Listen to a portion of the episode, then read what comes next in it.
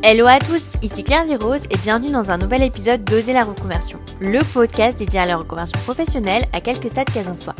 Je suis Claire Virose, ancienne avocate, j'ai tout plaqué pour réaliser mon rêve. Je reçois ici chaque lundi un nouvel invité qui a osé la reconversion. Oser la reconversion est aussi disponible en version filmée sur YouTube si vous êtes curieux de découvrir encore plus les invités. Vous pouvez aussi rejoindre le groupe Facebook du podcast pour prolonger la discussion. Aujourd'hui, j'accueille dans Oser la reconversion Pascal et Thierry de Transition Pro Nouvelle-Aquitaine. Leur métier, c'est changer le vôtre. Pour le premier épisode hors série, comment financer sa reconversion et se reconvertir sans risque financier. Après vous avoir inspiré avec des dizaines de témoignages de reconversion réussis, je suis très heureuse de pouvoir vous présenter enfin cette hors-série qui vous explique concrètement comment sauter le pas, et ce, sans avoir besoin de prendre de risques financiers. Il existe en France énormément d'aides et de subventions pour se reconvertir ou encore lancer sa boîte, mais il n'est pas toujours évident de les connaître et surtout de comprendre comment ils fonctionnent et comment en bénéficier. Pascal et Thierry sont responsables au sein de Transition Pro Nouvelle-Aquitaine, une association qui vous aide gratuitement à vous reconvertir grâce à des dispositifs financiers ou encore des ateliers webinaires. Ils nous présentent aujourd'hui les différents dispositifs financiers qui existent pour se reconvertir gratuitement. Par exemple, comment suivre une formation pour changer de métier tout en restant salarié de son entreprise et continuer à percevoir son salaire. Comment démissionner de son job pour créer son entreprise tout en percevant les allocations chômage et ce, sans rupture co. Ou comment faire reconnaître une expérience professionnelle pour faire évoluer sa carrière. Pascal et Thierry nous donnent surtout toutes les clés de l'intérieur pour monter un bon dossier afin de vous donner toutes les chances pour que votre dossier soit accepté et financer totalement votre conversion. Un épisode hors série pour enfin sauter le pas et oser la reconversion. Mais je vous en dis pas plus et laisse place à ma conversation avec Pascal et Thierry. Bonjour Pascal et Thierry, bienvenue dans Oser la reconversion, je suis ravie de vous accueillir. Bonjour Clairvy. Bonjour Clairvy. Aujourd'hui, on a le premier épisode hors série. Vous allez nous dire comment financer sa reconversion parce que oui, on peut se reconvertir tout en étant payé. Alors, ça va énormément intéresser les auditeurs d'oser la reconversion et j'ai hâte que vous nous disiez tout. Alors, est-ce que vous pouvez vous présenter? Euh, Quel est votre métier? Bonjour, donc euh, Pascal Peyret, je suis le responsable du pôle référent parcours euh, de formation au sein de Transition Pro Nouvelle-Aquitaine. Les référents parcours, ce sont c'est l'équipe qui fait l'analyse technique euh, des dossiers justement de reconversion qui sont présentés à, la commission euh, paritaire euh, de notre région. Bonjour tout le monde, donc je suis moi Thierry Dubuisson, donc je suis un des référents de parcours pour Transition Pro Nouvelle-Aquitaine également référent territorial sur un dispositif qui est le dispositif Transco, Transition Collective. Alors, vous, concrètement, euh, votre métier, c'est d'aider euh, les autres à se reconvertir, à, changer de métier. Euh, est-ce que vous pouvez nous présenter Transition Pro, qui est un dispositif national, et vous, vous êtes plus spécifiquement à Transition Pro Nouvelle-Aquitaine? Est-ce que vous pouvez nous présenter ce que c'est et quel dispositif vous avez? Alors, Transition Pro euh, Nouvelle-Aquitaine, c'est en fait le, nouveau nom d'une ancienne structure qui était peut-être plus connue, qui s'appelait le, le Fonds Gessif euh, Nouvelle-Aquitaine. Enfin, il y avait 18 fonds Gessif euh, en France. Et, donc maintenant, le congé individuel de formation a disparu et a été transformé sur un autre dispositif qui s'appelle le projet de Transition Pro. Donc voilà, c'est pour rappeler un petit peu l'histoire. Le, donc sur nos dispositifs eh bien, c'est vrai qu'aujourd'hui, ils sont à l'ordre de cinq. Alors, principalement, donc, c'est le projet de transition professionnelle qui risque d'attirer peut-être le plus de salariés pour reprendre, voilà, les modalités, effectivement, que tu avais évoquées, Clairvy, en, en début. Donc, le, le, PTP, le fameux PTP. Bien sûr, le dispositif démissionnaire, qui est un dispositif qui a trouvé son rythme de croisière et qui euh, se développe de plus en plus. Le dispositif, donc, Transco, transition collective, qui s'adresse un peu plus particulièrement aux entreprises qui peuvent avoir des, des problématiques euh, ou des, des, mutations économiques liées à, à, différentes sources. Nous avons également le dispositif VAE, la validation des acquis de l'expérience, et enfin le petit dernier, le dispositif CLEA, le fameux socle de compétences. Alors voilà, c'est les cinq euh, dispositifs euh, qui nous ont été confiés par, par la loi, mais on a des, des missions euh, transverses qui sont de l'analyse des besoins en compétences, qualifications, euh, sur notre sur notre territoire. Nous avons aussi, nous sommes en charge du, suivi de la qualité des, parcours de formation que, que nous finançons et aussi d'assurer la, mise en œuvre d'un du conseil en évolution aux professionnels sur sur notre territoire de la Nouvelle-Aquitaine. Oui, parce que c'est vrai que vous avez donc tous ces dispositifs de financement pour aider euh, les auditeurs à se reconvertir tout en étant rémunérés. Et en même temps, vous animez aussi des ateliers, des webinaires. Euh, donc euh, c'est vrai que les auditeurs peuvent aller voir vos webinaires sur votre chaîne qui expliquent un peu, qui donnent, euh, qui donnent des clés. Mais nous, les clés qui nous intéressent surtout aujourd'hui, c'est comment se reconvertir en étant euh, rémunéré. Alors, est-ce que vous pouvez nous présenter concrètement les dispositifs? Par exemple, c'est quoi le PTP Qu'est-ce que c'est exactement? À qui ça s'adresse? Alors le PTP, alors c'est vrai que c'est le dispositif qui permet d'avoir un maintien de rémunération pendant un, temps de formation. C'est un dispositif qui, qui s'adresse euh, aux actifs euh, dits occupés, c'est-à-dire qui sont euh, soit sous contrat CDI ou qui ont pu avoir des contrats CDD, des missions intérim ou être des intermittents du spectacle et avoir donc possibilité d'un maintien de, de rémunération pendant cette période de formation. PTP n'est pas le seul à pouvoir permettre une rémunération. Il y a aussi Transition euh, Co qui a cette possibilité. Oui, la différence majeure entre les deux dispositifs, même si finalement ils sont assez proches, c'est que le PTP, c'est vraiment le salarié euh, qui est à l'initiative de ce projet et qui va nous faire lui-même donc sa demande bien sûr en respectant euh, des cadrages, je dirais, alors que le dispositif Transco, lui, c'est plutôt un dispositif qui va être à l'initiative de l'employeur. Voilà. Bien sûr, les salariés sont volontaires pour entrer dans ce dispositif, mais voyez, l'un vient du salarié, le PTP, et l'autre vient de l'employeur, le dispositif Transco.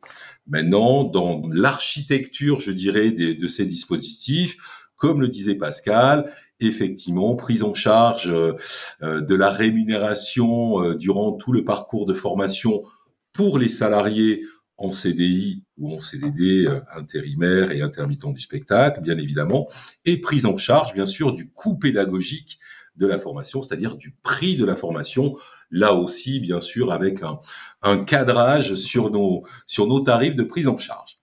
Donc, ça veut dire que moi, si demain, euh, voilà, j'en ai marre de mon, de mon travail, j'en ai marre de mon job, demain, j'ai envie de suivre une formation pour changer complètement, je peux garder à 100% mon salaire actuel. Alors, cela va dépendre du salaire actuel que vous avez aujourd'hui, On, a des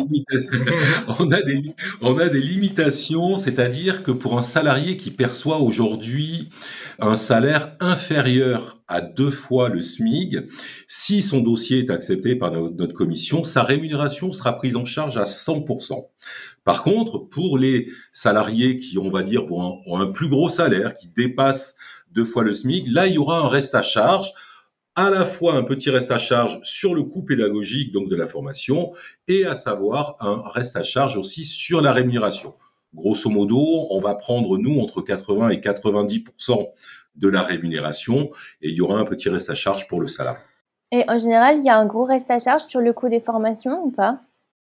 Non, si, si les, alors on a, on a des barèmes euh, maximum hein, de, de, coûts pédagogiques, euh, c'est 18 000 euros hors taxe ou net de TVA, ça dépend si les organismes sont assujettis à la TVA, et 27,45 euh, euros de l'heure hors taxe ou, net de TVA également. Donc la grande majorité des, des formations restent en deçà de ces barèmes. Alors c'est sûr que certains projets comme pilote d'avion par exemple, là on va l'heure l'heure d'avion est plus est plus cher. Tant que ça dépense pas les barèmes de, de, ces coûts pédagogiques, on, peut prendre en charge 100%. Alors après, bien sûr, il y a des, il y a des subtilités euh, de réglementaire. Hein. Euh, si vous travaillez 35 heures et que vous faites une formation que de 24 heures, euh, ça sera 100% du salaire, mais sur les 24 heures de formation. Donc ça ne sera pas une prise en charge totale. Euh, si la personne veut avoir un maintien de son salaire sur la base de ses 35 heures, ben, elle sera peut-être obligée de revenir à son poste de travail ou d'accepter la minoration de salaire. Est-ce qu'il y a une durée euh, maximale pour le maintien de salaire? Par exemple, si on a une formation qui dure six mois, c'est assez long. Euh, est-ce que c'est pris en charge pendant ces six mois? Complètement. Alors effectivement, tout va dépendre si on parle de formation continue ou de formation donc continue à temps plein. Pour nous aujourd'hui, une formation continue à temps plein, c'est une formation de minimum 30 heures par semaine, donc 30 heures et plus. Et dans ce cas-là, euh, si on parle dans ce cadre-là, on peut prendre en charge un coût pédagogique de formation pendant une durée de un an, encore plus que les six mois, hein, donc pendant un an de date à date. Par contre, si on parle de formation donc discontinue ou à temps partiel, moins de 30 heures par semaine, là, on s'en fiche de la durée. Ça peut être des formations sur un an, deux ans, trois ans. L'important, c'est que la totalité de la formation ne dépasse pas 1200 heures. Et alors, est-ce que vous pouvez nous présenter aussi le dispositif démissionnaire pour les auditeurs qui n'auraient pas forcément envie de suivre de formation et euh, qui ont envie de lancer leur entreprise? Je sais que c'est le cas de beaucoup de nos auditeurs. Alors c'est vrai que c'est un, un, dispositif qui est assez récent, euh, qui s'est mis en place fin 2019, donc euh, en novembre exactement. Donc c'est vrai qu'avec la période de la pandémie, euh, bon voilà, alors on n'a pas tout à, encore tout à fait un recul, mais on voit quand même une, une des tendances hein, euh, qui se qui se dégagent. Lorsqu'on démissionne, logiquement, on n'a pas de droit aux allocations chômage. Pour autant, euh, la, cette loi a créé un nouveau motif légitime de démission à la condition que la personne ait soit un projet de formation, soit un projet de création, reprise d'entreprise, soit un projet de formation et création, reprise d'entreprise. Il y a les, trois possibilités. On était en 2021, on a eu de l'ordre de 1600 euh, dossiers qu'on a acceptés. Donc, dans ce dispositif, on ne finance pas. On donne simplement un avis sur le caractère réel et sérieux du projet. Et euh, si la, la commission paritaire est euh, convaincue de ce caractère euh, réel euh, et sérieux, à ce moment-là, une attestation est délivrée. Grâce à cette attestation, la personne va pouvoir démissionner. Alors en, en suivant euh, les procédures réglementaires aussi, en respectant les préavis, etc. Et elle pourra aller s'inscrire chez Pôle Emploi. Pôle Emploi donc va étudier bah, l'ouverture de, de ses droits. Alors Petite précision, hein, ce qu'il faut bien dire, c'est que pour pouvoir y accéder à ce dispositif, il faut pouvoir justifier de 1300 jours euh, travaillés dans les euh, 60 derniers mois. Ah, il ne faut pas qu'il y ait de trous sans interruption. Sans interruption euh... Ça représente combien de combien d'années du coup, c'est à peu près? 5 ans, c'est 60 mois de, de travail. C'est 5 ans. C'est cela la, la base. Donc c'est pour ça qu'on dit aux personnes qui ont cette volonté hein, de démissionner pour mettre en œuvre leur projet, d'abord, un, obligation de passer par un CEP, ça c'est la, la règle, c'est ne rien faire, ne rien lancer avant d'avoir rencontré un conseiller en évolution professionnelle, de bien s'assurer grâce à l'accompagnement de ce CEP que euh, les droits sont potentiellement ouverts euh, à l'allocation retour à l'emploi, c'est-à-dire à, l'indemnisation euh, chômage, de bien voir aussi quelles vont être les modalités de financement de la formation qui la personne souhaite suivre, et puis bien sûr de bien travailler sur l'étude de marché, le, business plan, si c'est un projet de création ou reprise d'entreprise. L'année dernière, 98% des dossiers qui nous ont été présentés grâce à tout le travail qui a été fait en amont avec le, le, CEP, la commission a attesté du caractère réel et sérieux. Alors, je préciserai, euh, à la différence du PTP, donc Pascal l'a bien dit, nous de l'autre côté, donc il n'y a pas de financement, hein, il n'y a pas de, euh, de, prise en charge financière, ni de la formation, ni de la rémunération sur ce dispositif. Et ce dispositif s'adresse aux salariés qui sont en CDI hein, dans le secteur privé à l'inverse du PTP, où là, ça pouvait s'adresser bien sûr toujours aux salariés du secteur privé, mais qu'ils soient en CDI, en CDD, intérimaire ou intermittent du spectacle. La démission, c'est vraiment les gens en CDI qui ont 5 ans d'ancienneté au moins sans interruption. Et comment on prend rendez-vous avec un CEP C'est simple, on peut aller euh, sur Internet, voilà, on tape euh, conseil en évolution professionnelle, on va tout de suite trouver le, le lien euh, Internet. Sinon, il y a euh, un numéro de téléphone de mémoire. 09 72 01 02 03. Alors c'est la plateforme CEP sur la Nouvelle-Aquitaine qui est dirigée par le réseau EVA, voilà, sur le territoire de la Nouvelle-Aquitaine et qui regroupe différentes structures qui sont dispatchées en fonction donc du territoire. Donc il suffit d'appeler sur la plateforme, de dire où vous habitez et là automatiquement on va vous proposer un rendez-vous au plus proche de chez vous. en sachant que les CEP, euh, c'est aussi l'APEC, qui lui va, ils vont s'occuper plus spécifiquement des cadres. Et Pôle emploi également a équipe de, CEP, mais là, exclusivement pour les demandeurs d'emploi. Et ça, c'est totalement confidentiel. Par exemple, moi, si euh, voilà, j'aime plus forcément mon job, j'ai envie de démissionner pour lancer ma boîte, mais en même temps, euh, bah, j'ai un peu peur que finalement euh, ça soit euh, considéré comme non sérieux et non euh, non réel. Ça, quand je vais prendre rendez-vous avec un CEP, c'est totalement confidentiel. Mon employeur, il sera pas du tout au courant. Jamais. Donc c'est complètement confidentiel. Vous êtes acteur et décideur de votre projet de reconversion professionnelle et surtout c'est absolument gratuit hein, pour les salariés.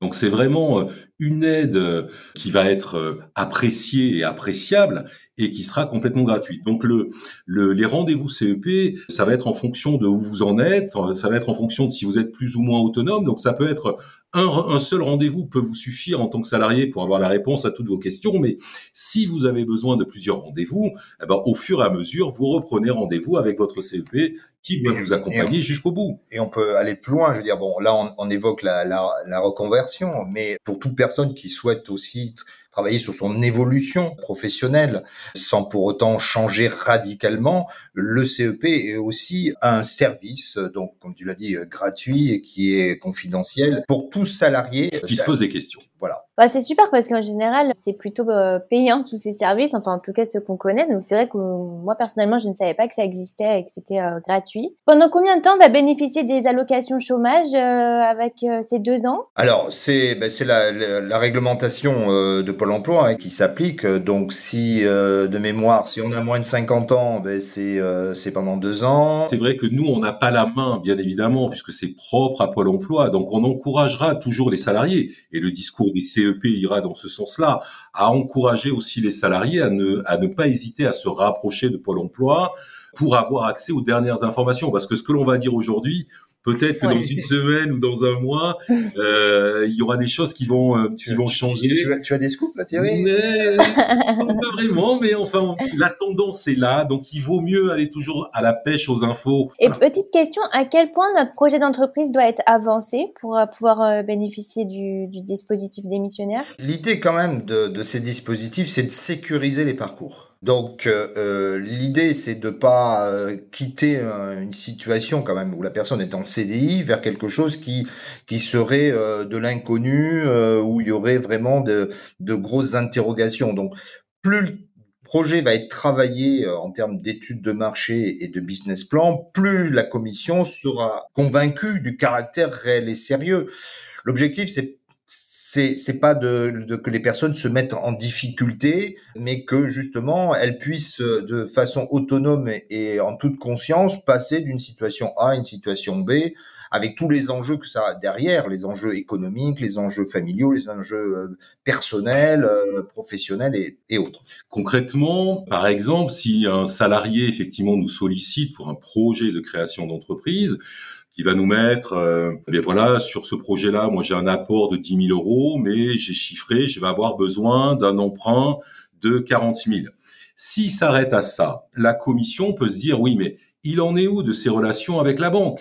Est-ce que la banque le suit ou pas? Est-ce qu'on va prendre le risque finalement d'accorder un caractère réel et sérieux sans savoir si derrière, financièrement, il va être suivi par les banques par rapport à son emprunt dont il va avoir besoin pour lancer son projet? Donc il faut, on encouragera les salariés à aller toujours plus loin. S'ils nous parlent d'emprunt, de, de, relations avec des banques, qu'ils aillent plus loin, qu'ils nous disent, ben voilà, j'ai déjà un accord, ou je vous joins mon accord, ou j'ai un accord oral, ou, ou, je suis en cours de négociation. Mais c'est pour moi, et je pense pour Pascal aussi, euh, que ce soit le PTP, que ce soit le dispositif démissionnaire, c'est l'archétype même de dossier sur lequel il vaut mieux en faire trop que pas assez. Il faut vraiment se projeter dans l'avenir. Je...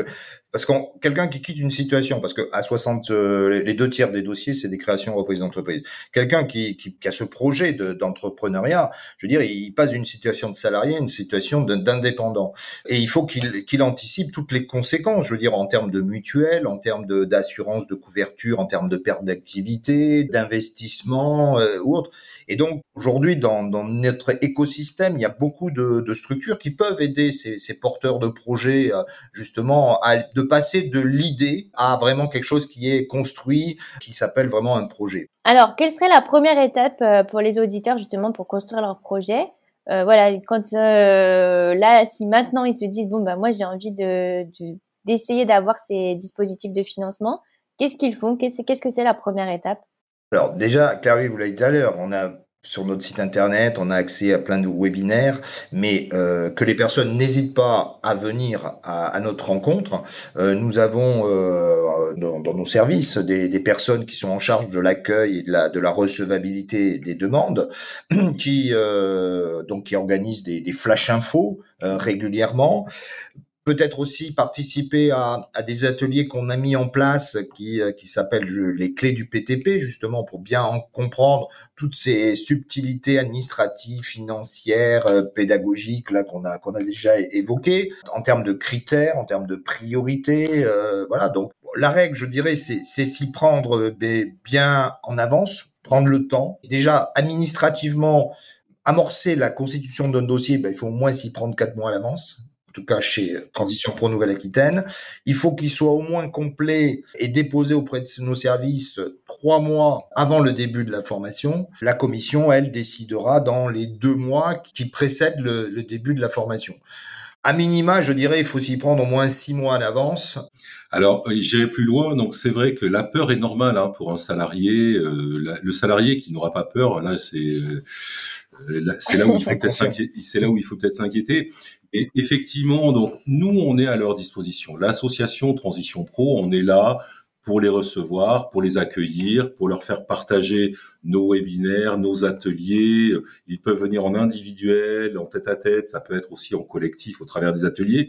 Et puis il y a aussi et toujours le CEP qui est là hein, et qui euh, va servir aussi à rassurer le salarié sur euh, l'avancée de son projet, sa constitution et la faisabilité de son projet de reconversion. Et concrètement, on peut prendre rendez-vous euh, sur votre site internet? Alors, on peut prendre rendez-vous justement pour euh, s'inscrire à ces ateliers, les clés du PTP, hein, euh, soit on peut aussi prendre rendez-vous pour les flash infos qui sont où on va donner les, premiers BABA des dispositifs et, des, des procédures. Et pour un entretien particulier, ça sera plutôt avec un CEP du coup? Si, si, on est sur la, la partie vraiment projection, c'est-à-dire sur le, le, projet, oui, c'est le aujourd'hui c'est le, le, CEP qui a cette mission. Nous, on a une mission euh, d'information, d'aiguillage, parce que des fois il y a des gens qui viennent à nous, mais on n'est pas, on n'est peut-être pas le bon interlocuteur, parce que lorsque le projet formation, il doit quand même euh, concerner un changement de métier ou un changement de profession, mais quand c'est des fois des, des projets d'évolution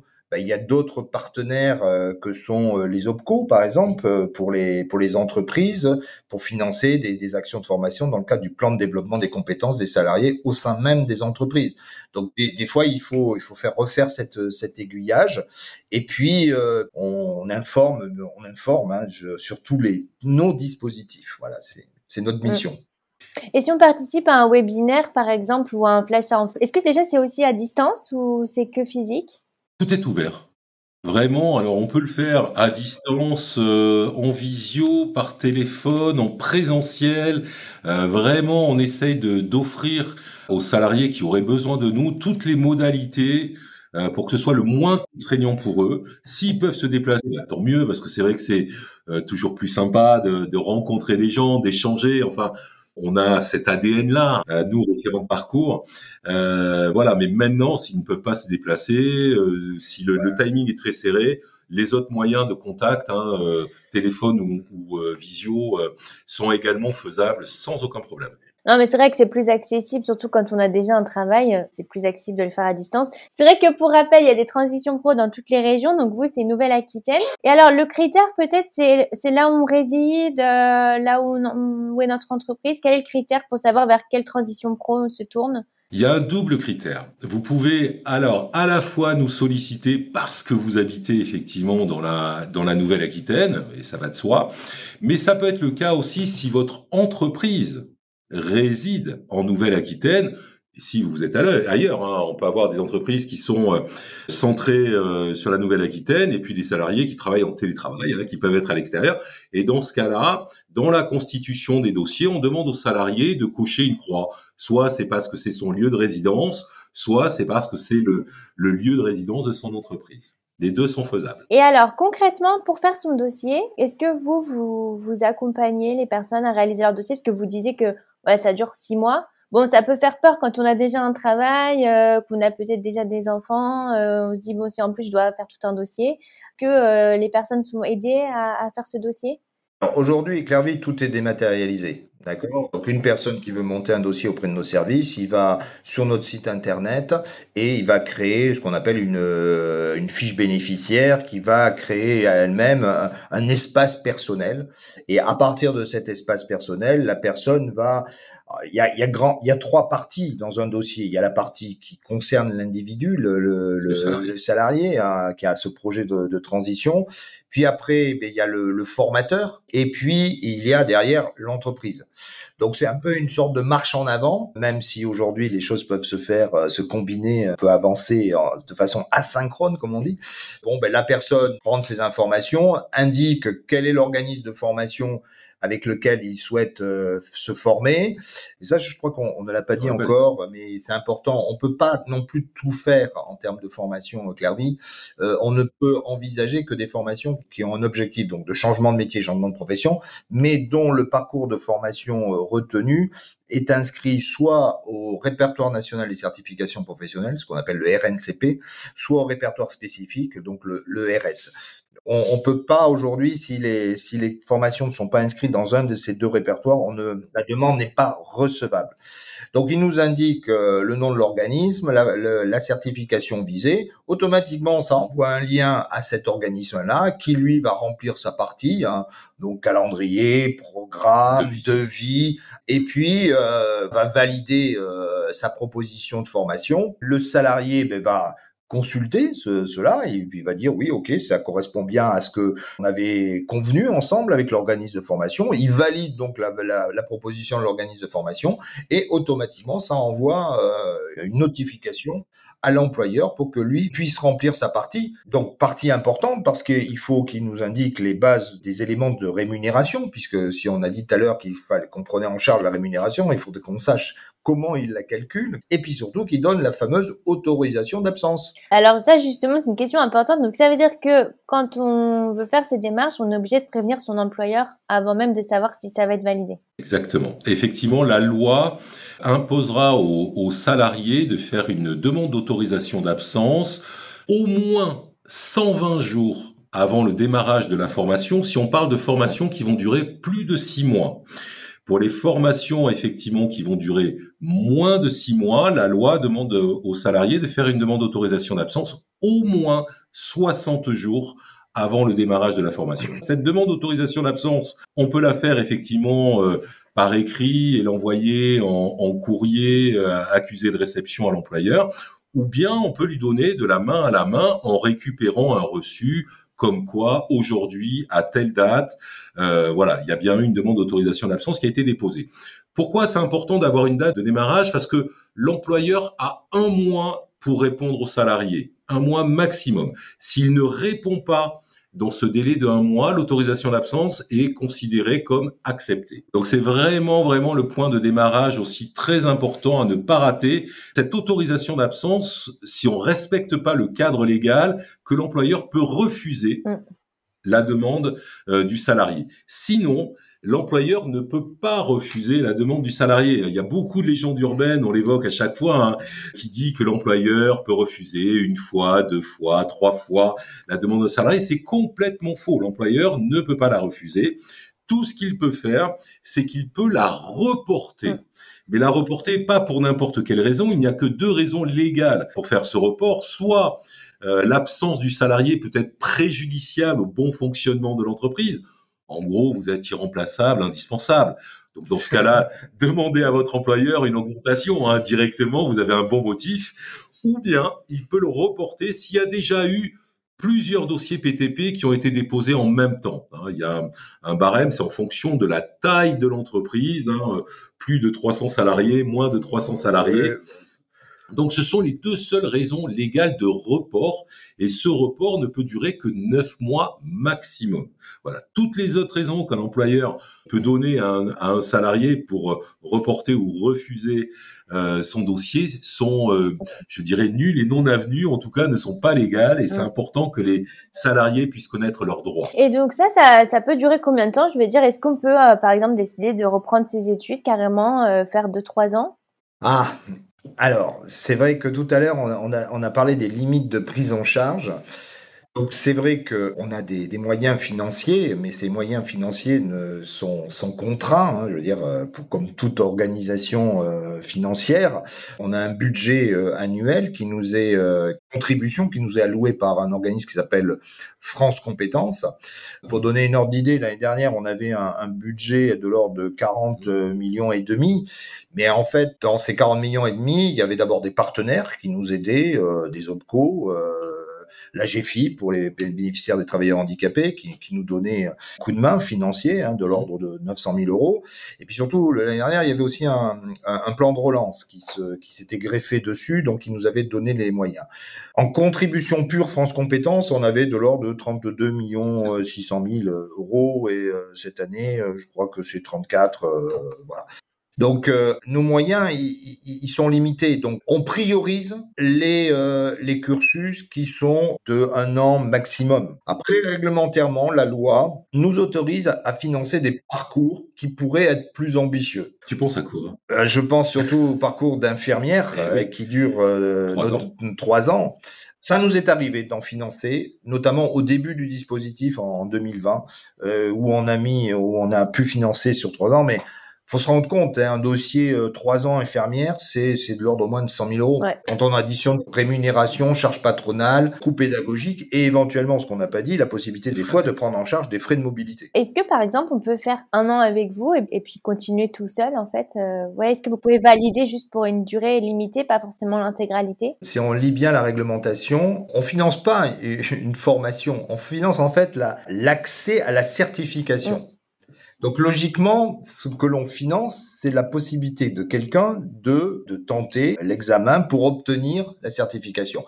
On est d'accord, Clairvy, si on se forme pas avant, on va avoir du mal à, à réussir la certification.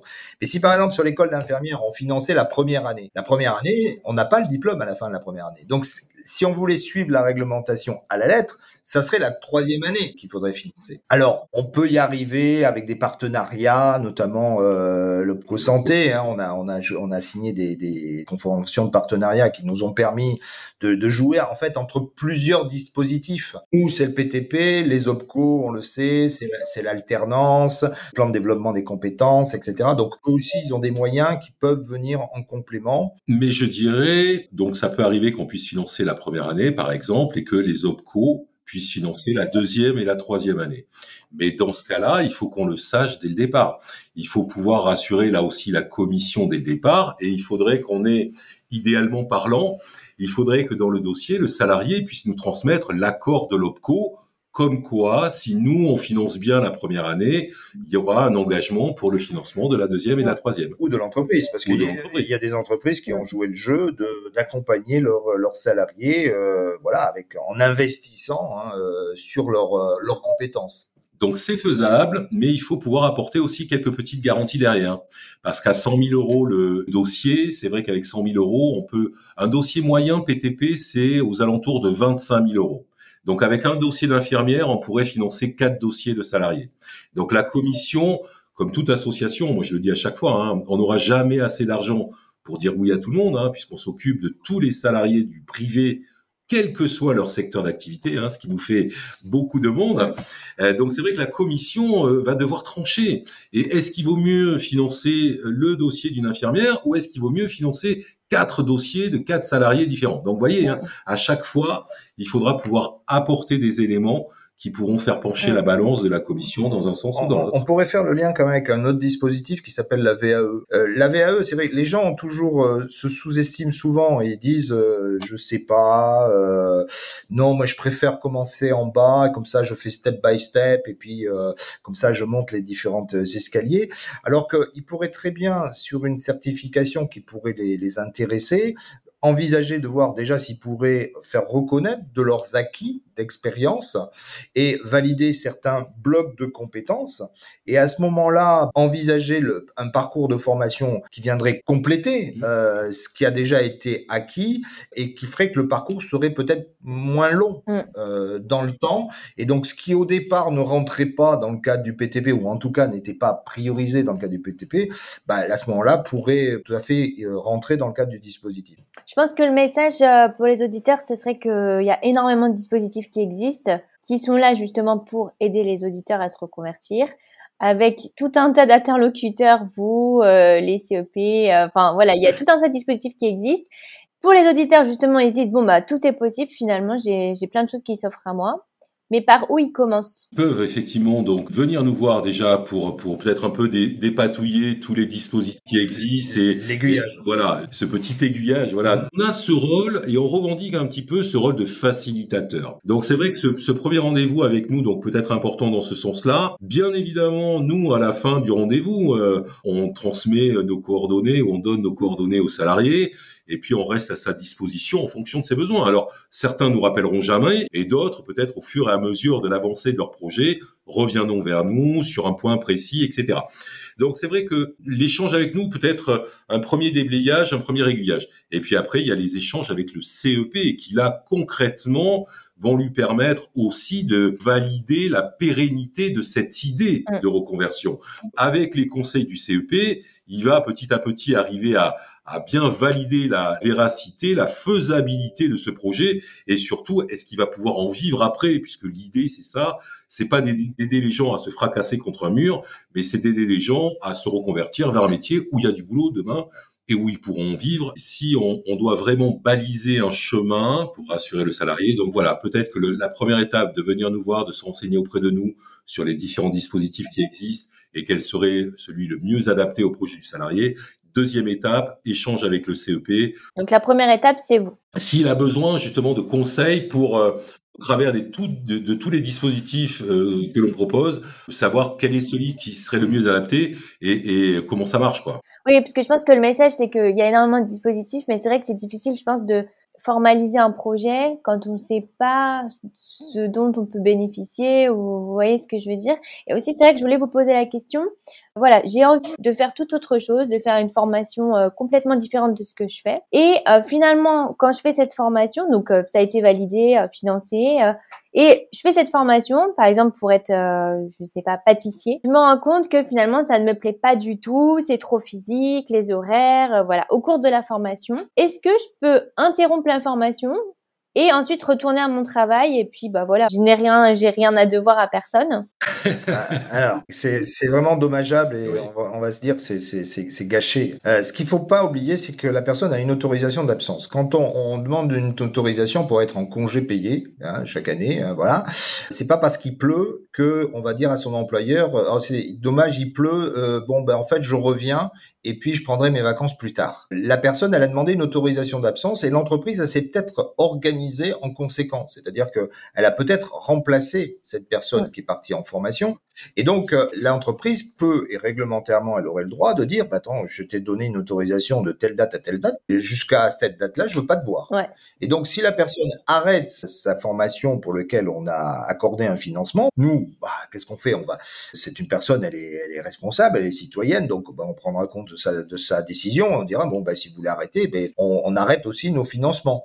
Donc, euh, la personne, si elle peut pas réintégrer son entreprise, eh ben, elle va se retrouver en, en congé sans solde. Donc attention à pas prendre une décision inconsidérée rapidement. Après, elle peut se rapprocher de nous déjà pour essayer de d'expliquer la situation. Qu'est-ce qui, qu'est-ce qu'elle vit, qu'est-ce qui se passe?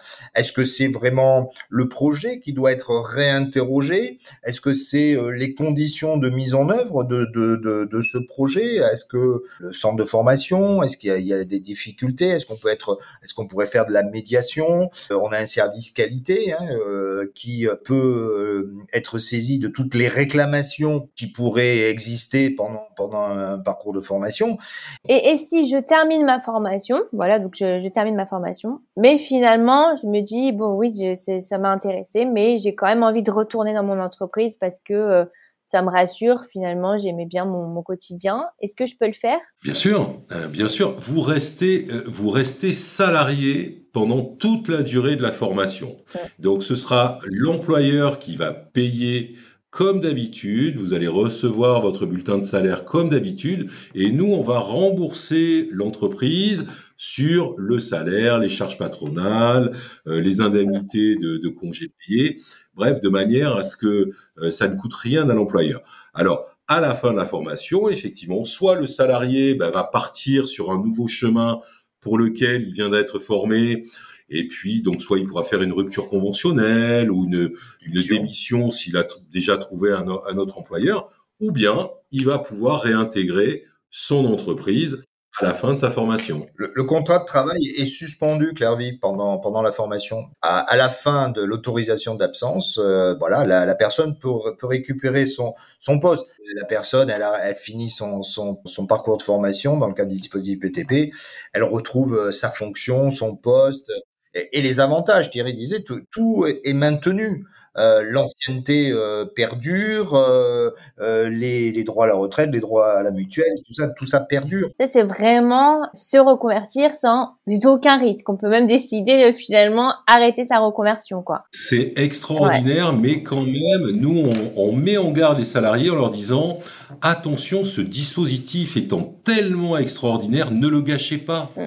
Prenez donc peut-être un peu plus de temps pour réfléchir à votre projet de reconversion, pour réfléchir, voilà, un pâtissier qui se rend compte une fois qu'il est en cours de formation, qu'il va devoir bosser à Noël, le soir, la nuit, etc. Ouais. Bon, on peut se poser des questions sur comment est-ce qu'il a préparé son projet.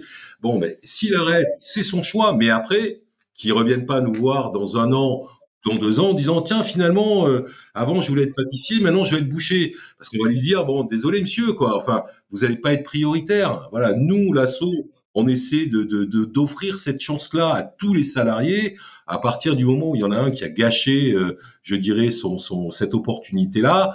Bon, ben il va, il va peut-être devoir attendre à nouveau que, que le train repasse. Hein.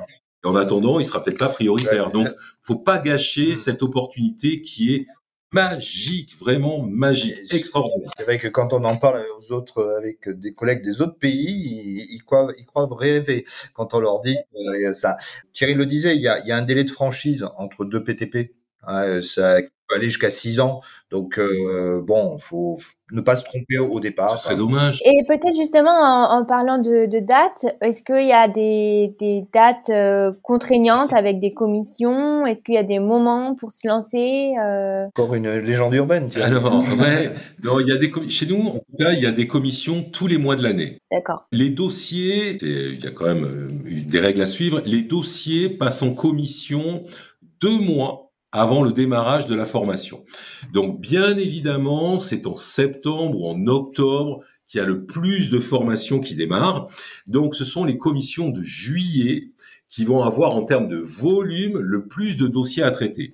Mais comme depuis le temps qu'on existe, hein, on maîtrise un petit peu euh, ces choses-là, euh, c'est également sur ces commissions de juillet qu'il y a le plus de budget qui est alloué, que ce soit en phase avec le nombre de dossiers qui nous sont déposés, et pour que finalement tout soit lissé au niveau de l'année, pour que ce soit le plus équitable possible pour l'ensemble des salariés quel que soit euh, euh, le mois de l'année dans lequel ils vont vouloir démarrer leur formation. Est-ce que vous auriez peut-être euh, un exemple à nous donner de quelqu'un qui s'est reconverti récemment euh, grâce à vous? On en aurait des, des centaines. Des milliers Des milliers, des milliers. Oui, c'est combien de personnes vous avez aidé à vous reconvertir depuis que, que vous, vous travaillez pour euh, Transition Pro? Bah, Transition Pro, ça, ça ne, c'est on finit notre troisième année. Ouais. euh, d'existence, puisqu'avant c'était le ouais. fonds GESIF. Donc tout à l'heure, je, je, vous ai, j'ai donné les, les, les, chiffres. On est, on était quoi? On est à 1500 de PTP l'année dernière qu'on a, qu'on a, qu'on a réussi à financer. C'est ça. Bon, si euh, en 2020, 2021, c'était moins probant parce qu'il y avait une situation sanitaire quand même qui était qui a demandé beaucoup de de réactivité, d'ingéniosité, de créativité de la part des organismes de formation, de, de créer de, ce qu'on appelle du e-learning, hein, parce que ouais. voilà, le modèle avant c'était plutôt le modèle présentiel. Si on revient à des chiffres sur 2021, sur le national, il y a eu plus de 20 000 personnes, 20 000 dossiers PTP qui ont été acceptés. Donc plus de 20 000 personnes qui potentiellement ont changé de vie. Ouais. Donc, euh, 20 000 sur le PTP, presque 16 000 dossiers démissionnaires qui ont été euh, acceptés également. Hein, donc on l'a vu pour les, deux tiers en tout cas pour des projets de création d'entreprise et, et, plus de 15 000 dossiers Cléa aussi qui ont été acceptés, hein, sachant que Cléa, ce sont des, c'est un dispositif qui est souvent utilisé justement par des, des publics qui ont peu ou pas de diplôme et ce certificat pour eux, euh, c'est souvent le, la, la, première marche, la première étape et, et quand on organise, nous on organise des, des sessions de délivrance des certificats, quand on voit l'émotion de ces gens-là qui viennent souvent d'ailleurs avec leur famille, euh, pour recevoir ce, ce, certificat. Je suis sûr qu'ils ils l'encadrent de chez eux parce que c'est en haut de la cheminée. Ah bah oui. Euh, permettre aux gens ainsi de, de, de s'émanciper par rapport à des situations personnelles, euh, professionnelles, matérielles, euh, voilà, de contribuer à, euh, ben à cette à cette évolution, à cette à ces reconversions. C'est c'est plein d'histoires, c'est plein d'histoires de vie qu'il y a derrière derrière nos les, ces dispositifs. L'année dernière, c'est quand même deux dossiers sur trois. Oui. Bon, 60% des dossiers PTP ont été financés, hein, donc ce qui est quand même euh, pas mal du tout. Alors, on cherche toujours à faire mieux, mais quand on voit à 25 000 euros le dossier, hein, vous imaginez la, la manne financière que ça représente au total. Alors, qu'est-ce que vous diriez à quelqu'un qui hésite encore à, à se reconvertir? Ah bah, S'il hésite encore après nous avoir écouté pendant une heure, alors là, on comprend plus. Pourquoi hésiter? Alors, dernière question, c'est toujours la question que je pose à la fin. C'est quoi pour vous une reconversion réussie? Ah, C'est une question euh, qui est pas facile à répondre. Moi, je pense une décision réussie, c'est une, une, décision de, où la personne est encore une fois acteur-auteur, c'est-à-dire qu'elle a vraiment décidé que c'est un choix voulu et non pas un choix subi, qui va vraiment lui permettre de passer d'une situation A à une situation B. Pour moi, ça va être aussi les retours que peuvent nous faire certains salariés, et ça, c'est vrai que ça nous fait chaud au cœur, des petits mails, des petits messages qui nous disent voilà. Euh, euh, j'ai terminé ma, ma, formation, je me suis éclaté pendant un an. Euh, merci, grâce à vous, euh, je démarre une nouvelle vie. Ou bien qui nous recontactent même en étant déjà dans cette nouvelle vie et qui nous disent, ben voilà, merci parce que vraiment ça correspondait à, à, à tout ce que je souhaitais dans, dans cette nouvelle activité professionnelle. Donc, grâce à vous, vous m'avez aidé à franchir le pas. Donc moi, j'aurais dit une reconversion réussie, c'est euh, le sourire aux lèvres et les yeux qui brillent d'un salarié mmh. qui euh, qui nous tient au courant après, quoi. Voilà, c'est ça. le plaisir qui devient réalité. C'est ça. Bah, grâce à vous, ça sera peut-être la réalité des auditeurs euh, du podcast. Si jamais les auditeurs ont encore une question, besoin d'informations, qu'est-ce qu'ils peuvent faire? Qui n'hésitent pas à nous contacter, à nous appeler, à euh, créer leur espace personnel sur euh, notre site internet. Il y a la possibilité de, de, de nous envoyer des, des, messages, de sonner à notre porte. Venez, venez, venez, venez. N'hésitez pas, ne soyez pas timide. On n'a jamais mangé personne. Au contraire, vous serez toujours bien reçus. On vous écoutera, on prendra le temps de vous écouter et de vous aider. Donc, n'hésitez plus. Bah, merci beaucoup, Pascal et Thierry. Donc, je mettrai le lien de votre site internet, vos coordonnées pour que les auditeurs puissent venir à vous. Vraiment un grand merci puisque euh, je sais que pour les auditeurs, le gros frein, c'est les finances. Donc, merci beaucoup parce que je sais que grâce à vous, beaucoup d'auditeurs vont oser la reconversion. Ils osent. Ils osent, oser. Merci. Merci Clairvy, merci, merci, à vous. Merci Clairvy. Et voilà, fini pour aujourd'hui. Pour plus d'informations sur les moyens de financer votre conversion, rendez-vous sur www.transition avec un s pro-na.fr. Je vous mets le lien dans la description de l'épisode. Si vous avez aimé l'épisode, abonnez-vous et laissez-moi un commentaire si vous écoutez l'épisode sur YouTube. Et si vous écoutez l'épisode sur Apple Podcast, abonnez-vous, laissez une note 5 étoiles et un avis. C'est ce qui donne le plus de visibilité à ce podcast. N'hésitez pas à en parler autour de vous et à partager l'épisode sur les réseaux sociaux pour aider un plus grand nombre à oser la reconversion.